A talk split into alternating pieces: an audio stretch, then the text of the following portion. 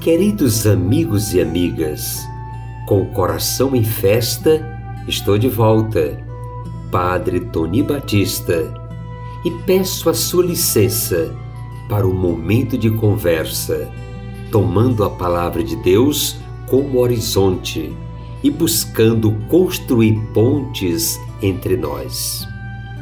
Os bispos da América Latina e do Caribe, na Assembleia de Aparecida, assim nos disseram: encontramos Jesus na Sagrada Escritura, lida na Igreja.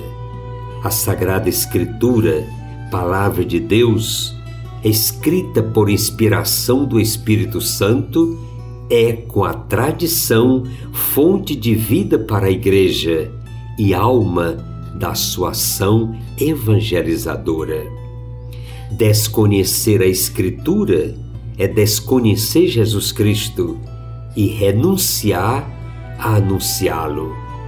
Daí o convite do então Papa Bento XVI, ao iniciar a nova etapa que a Igreja Missionária da América Latina e do Caribe se dispõe a empreender a partir desta quinta conferência em Aparecida, é condição indispensável o conhecimento profundo e vivencial da Palavra de Deus.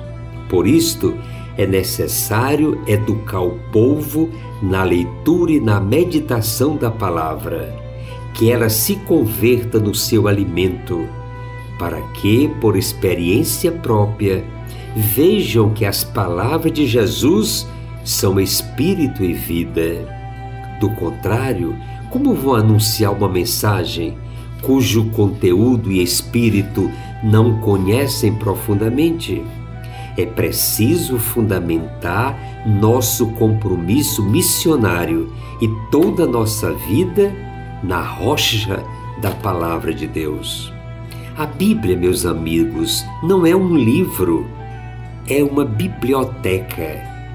A biblioteca mais importante do mundo para nós uma biblioteca que contém 73 livros, dos quais 46 são do Antigo Testamento e 27 do Novo Testamento.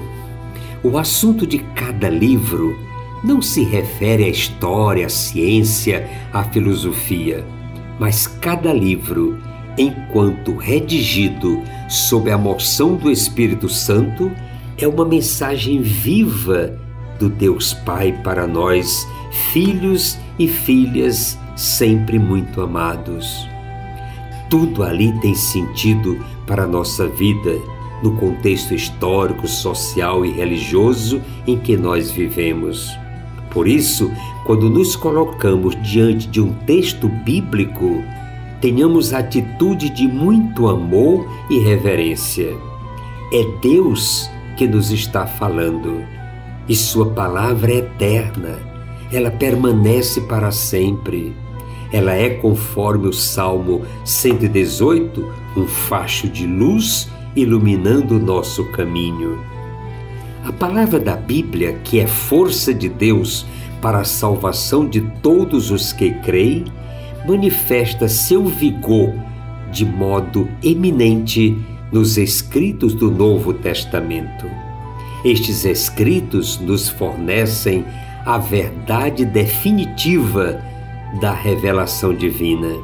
Seu objeto central é sempre Jesus Cristo, o Filho de Deus encarnado, seus atos, ensinamentos, paixão e glorificação, assim como os inícios de sua igreja sob a ação do Espírito Santo. Não existe nenhuma doutrina que seja melhor, mais preciosa, mais esplêndida que o texto do Evangelho. Aí contemplamos o que o nosso Mestre, Cristo Jesus, ensinou com suas palavras e realizou em atos de vida.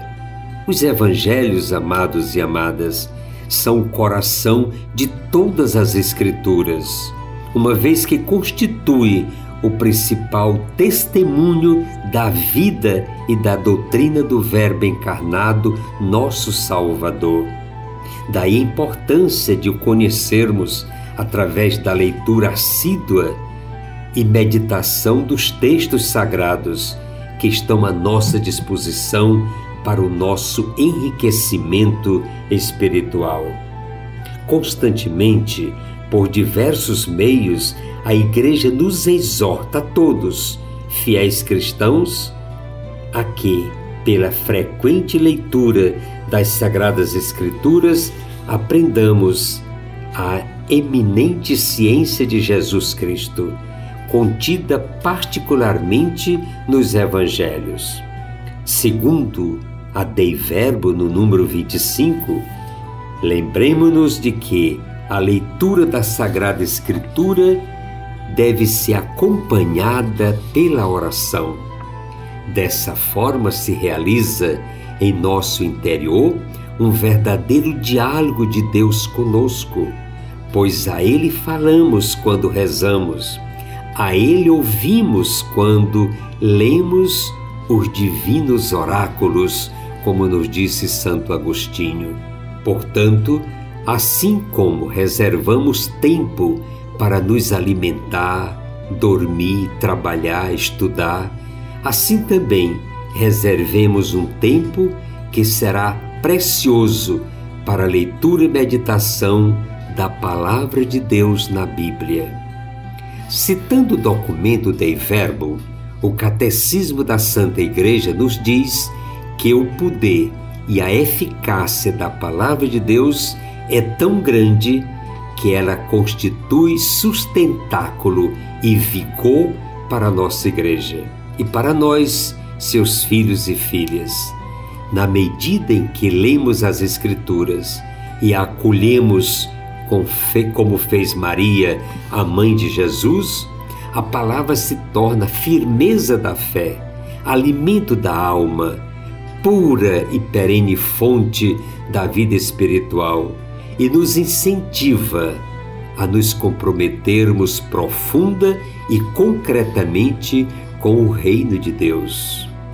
Amados e amadas, eu sou gratidão pela sua proximidade sigamos em frente, construindo pontes de amor e diálogo, e que todos possamos manusear mais e melhor a Bíblia Sagrada para o nosso crescimento espiritual e para uma vida católica mais comprometida.